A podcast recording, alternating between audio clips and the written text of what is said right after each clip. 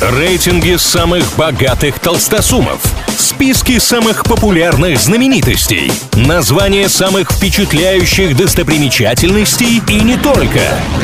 Крутометр на правильном радио. Как известно, все познается в сравнении, для этого составляются разные рейтинги, а мы с ними разбираемся. Аналитики назвали российские компании, которые больше других тратились на рекламу в прошлом году. В топ-10, помимо прочих, мобильный оператор Теле2, Procter Gamble и PepsiCo, которая, кстати, несколько лет возглавляла данный список, но в этот раз оказалась только шестой.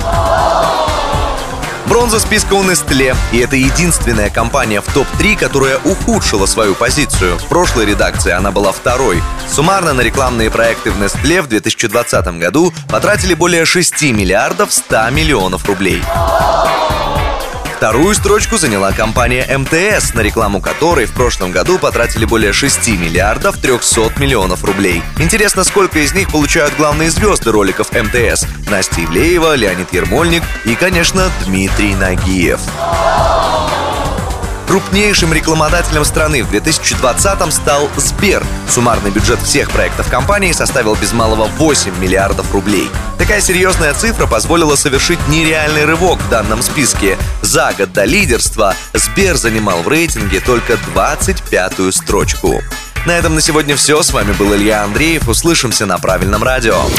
Крутометр на правильном радио.